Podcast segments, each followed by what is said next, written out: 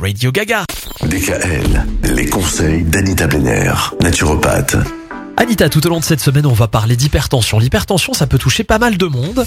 Et il y a un seuil, normalement, à ne surtout pas dépasser. Alors, l'hypertension artérielle est un véritable problème de société. Elle touche aujourd'hui, tenez-vous bien, un milliard de personnes dans le monde. Voilà. C'est beaucoup, hein. Elle est, oui, elle est décrite comme un facteur de risque cardiovasculaire majeur et donne lieu à des prescriptions médicales quasi systématiques lorsque les mesures sortent des clous. Alors plus de 12 millions de Français sont aujourd'hui sous traitement anti-hypertenseur. 12 millions de Français. Donc la tension systolique exprime la pression au moment où le cœur se contracte et la tension diastolique exprime la pression au moment où le cœur se relâche. Donc l'hypertension est diagnostiquée lors du dépassement des valeurs maximales, c'est-à-dire on va parler de 14,9. C'est la valeur maximale? Voilà. Il y a une valeur minimale? Euh, y a, oui, il y a du, il y a du minimum. Je connais des personnes qui ont été à 6. Euh, oui, bon, là c'est un peu l'hôpital aussi, mais voilà. Euh, je dirais qu'une qu'une bonne tension varie autour de euh, 11, euh, 11, 7. Voilà, là c'est une, une bonne tension. Et naturellement, la tension augmente avec l'âge. Elle est plus élevée chez l'homme que chez la femme, en tout cas jusqu'à la ménopause.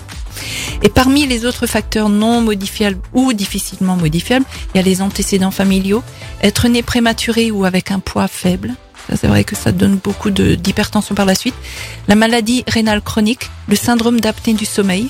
Il a également euh, été démontré que le stress psychosocial et un milieu socio-économique défavorisé sont des facteurs de risque. Alors, il y a plusieurs facteurs entraînant de l'hypertension, mais euh, ils sont tout à fait modifiables.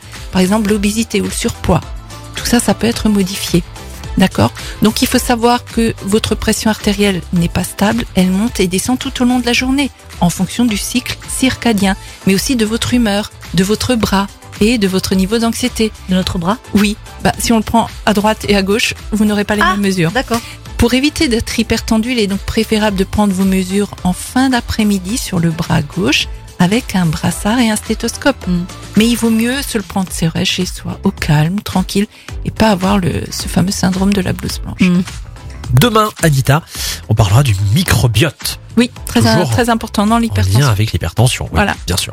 Retrouvez l'ensemble conseils de DKL sur notre site internet et l'ensemble des plateformes de podcast.